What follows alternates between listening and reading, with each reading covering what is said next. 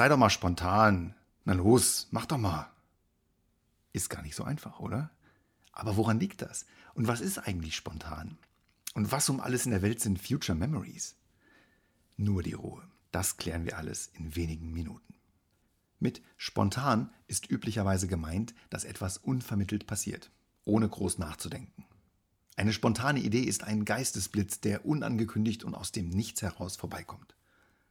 Aber so ist es nicht wirklich. Denn diese Ideen kommen nicht aus dem Nichts, können sie auch gar nicht, denn aus dem Nichts kommt eben einfach nichts, so einfach.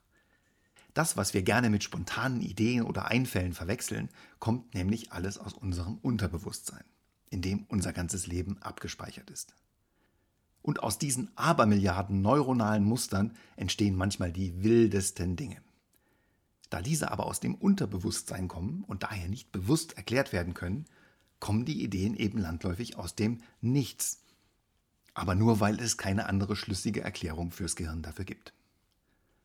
Und manchmal kommen die sogenannten spontanen Ideen auch gerne zu spät. Stell dir mal vor, du verhandelst gerade mit deiner Chefin oder deinem Chef über die längst überfällige Beförderung. Aber die andere Seite hat einfach die besseren Argumente und reagiert deutlich schneller und sicherer als du. Dann wirst du aus diesem Gespräch mit viel Feedback, aber nicht mit dem ersehnten neuen Job herausgehen. Schade eigentlich.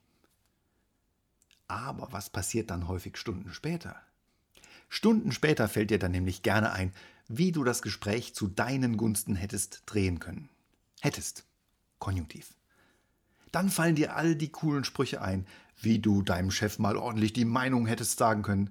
Das Problem hierbei, es kommt leider zu spät. Zu dumm. Aber das muss nicht so sein, denn das sogenannte Spontansein kann man lernen.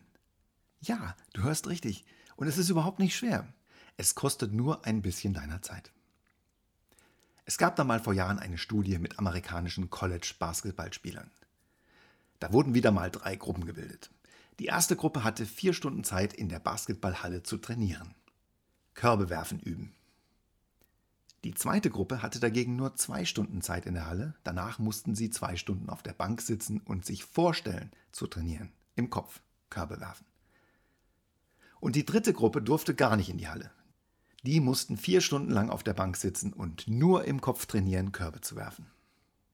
Und jetzt die Frage aller Fragen. Was denkst du, welche der drei Gruppen war danach am erfolgreichsten? Welche der drei Gruppen warf nach diesem Training die meisten Körbe? Also jetzt wieder mit echten Bällen.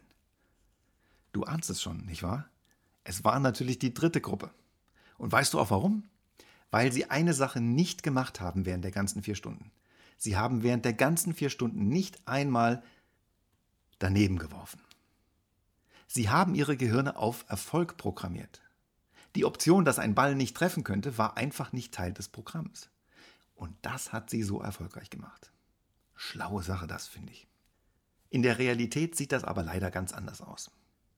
Denn die meisten Menschen da draußen programmieren sich aufgrund ihrer Sprache und Wortwahl für den Misserfolg statt für den Erfolg. Mir ging das mal ganz ähnlich damals im Studium. Da dachte ich, Golf spielen, das sei doch ziemlich cool. Und es gab da damals ein super Sonderspezialangebot für Studenten, was ich mir leisten konnte. Und dann stand ich irgendwann auf dem Platz vor einem sogenannten Wasserhindernis. Klingt dramatisch, war aber nur ein künstlicher Bachlauf etwa zwei Meter von Ufer zu Ufer. Ich hatte zum Aufwärmen an dem Tag schon zwei Eimer Bälle auf der Driving Range, alle mindestens 50 Meter weit geschlagen, also sollte dieses Bächlein ja kein Problem für mich darstellen. Sollte.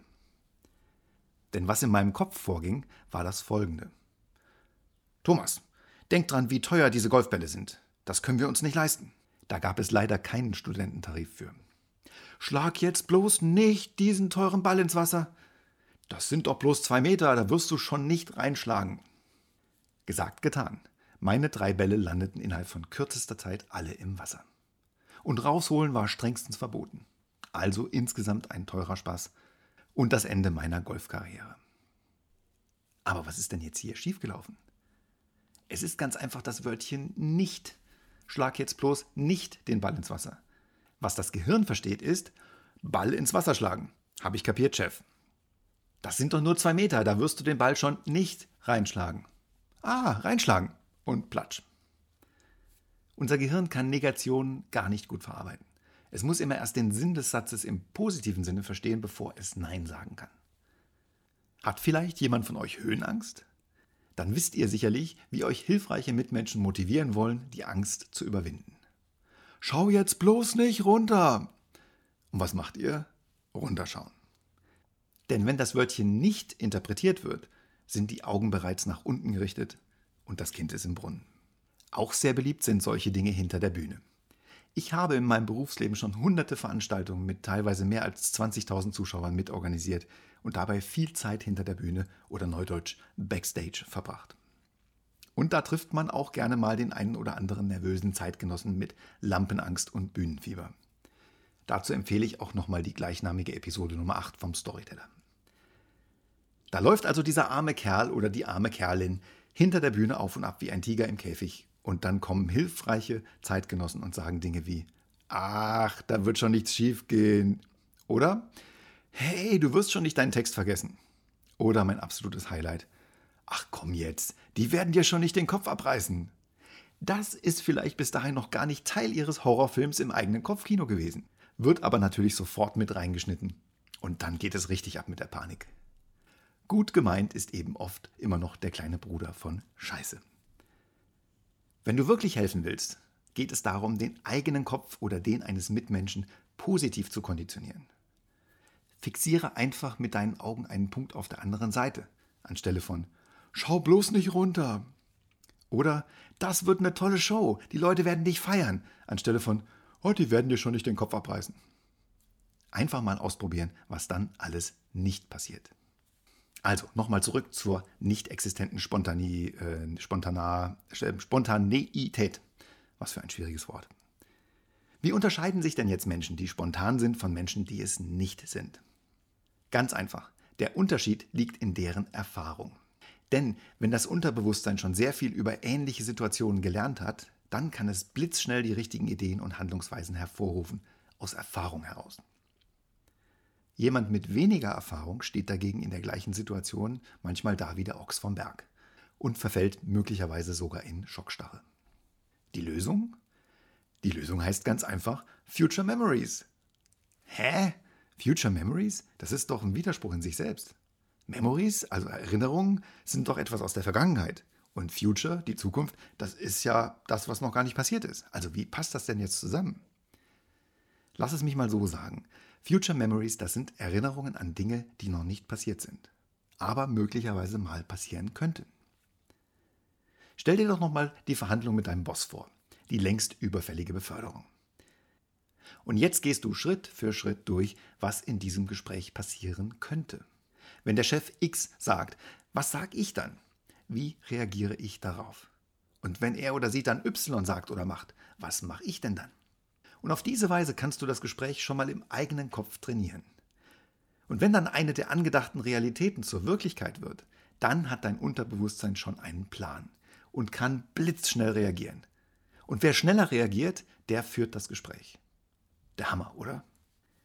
Und diese Future Memories stehen dann wie Filmrollen im Regal deines Unterbewusstseins und warten nur darauf, blitzschnell in den Projektor deines Kopfkinos eingelegt und abgespielt zu werden. Und das Coolste daran ist, dass du dir bei den Future Memories nicht erst eine blutige Nase holen musst, wie im echten Leben. Und du kannst zu jeder Zeit und an jedem Ort trainieren, da du deinen Kopf ja immer dabei hast. Hoffe ich. Ich nutze zum Beispiel gerne Langstreckenflüge, wenn ich auf Dienstreise bin, zum Flöteüben. Ich habe festgestellt, dass echtes Flöteüben an Bord nicht besonders gut ankommt. Vor allem nicht beim Kabinenpersonal. Aber im Kopf, in meinem persönlichen Trainingscenter, da kann ich hemmungslos spielen und üben, solange ich will. Ich stelle mir einfach die Griffkombination von einer diffizilen Passage immer wieder vor, wie sich die Finger bewegen, wie ich Luft hole und wie der Ton idealerweise klingen soll. Und danach, surprise, surprise, klappt es schon viel besser. So wie bei den Basketballspielern. Warum das funktioniert? Naja, das liegt daran, dass unser Gehirn ohnehin nicht gut unterscheiden kann zwischen der sogenannten Realität und Fiktion. Geh doch nochmal ins Kino. Da wird auf der Leinwand eine zweidimensionale Geschichte erzählt, die in den meisten Fällen so nie stattgefunden hat. Und wir wissen bewusst, dass da ein Haufen Computertechnik zum Einsatz kommt. Animationen, Greenscreen-Technik und so weiter. Es ist also alles Fake. Aber trotzdem erleben wir im Kino echte Gefühle. Und das ist der Grund, warum wir überhaupt ins Kino gehen. Wegen der Gefühle. Schon spannend, oder? Ich hatte mal eine Klientin, die in ihrem Umfeld schlecht behandelt wurde. Sie wurde verarscht, es wurden Witze über sie gerissen und vieles mehr. Warum? Weil sie sich nicht wehren konnte. Und Menschen einfach total doof sind in dieser Hinsicht. Auf den Schwachen wird eben herumgetreten. Wie bekloppt ist das denn? Nun denn, sie kam zu mir während ihres Urlaubs und wir haben zusammen Future Memories gebaut. Wenn Kollege X das macht oder sagt, wie reagierst du? Was sagst du dann zurück? Und am Ende dieses Coachings hatte sie eine Reihe von Stoppschildern dabei, die sie den bösen Mitmenschen vor die Nase halten konnte. Metaphorisch natürlich. Das Spannendste daran war aber, dass sie diese Stoppschilder gar nicht mehr gebraucht hatte. Denn als sie nach dem Urlaub wieder zur Arbeit kam, traute sich plötzlich keiner mehr, sie dumm anzumachen. Sie hatte nämlich jetzt diese neue Einstellung. Kommt, wer will der Erste sein, der sich eine abholt? Hm? Und diese Einstellung wirkt sich auf die Körperhaltung und auf das Auftreten insgesamt aus. Und dann bekommen die ganzen Nasen Angst, dass sie eventuell etwas zurückbekommen könnten. Eigentlich schade, dass die vielen Stoppschilder nie zum Einsatz kamen. Und auch wieder nicht. Also, öfter mal if this then that im eigenen Kopf spielen. Statt Fernsehen oder Netflix schauen. Langeweile kenne ich, seit ich Future Memories kenne, überhaupt nicht mehr. Es grüßt euch der zukünftige Storyteller aus einer noch nicht wirklich gewordenen Erinnerung heraus. Macht's gut und bis bald.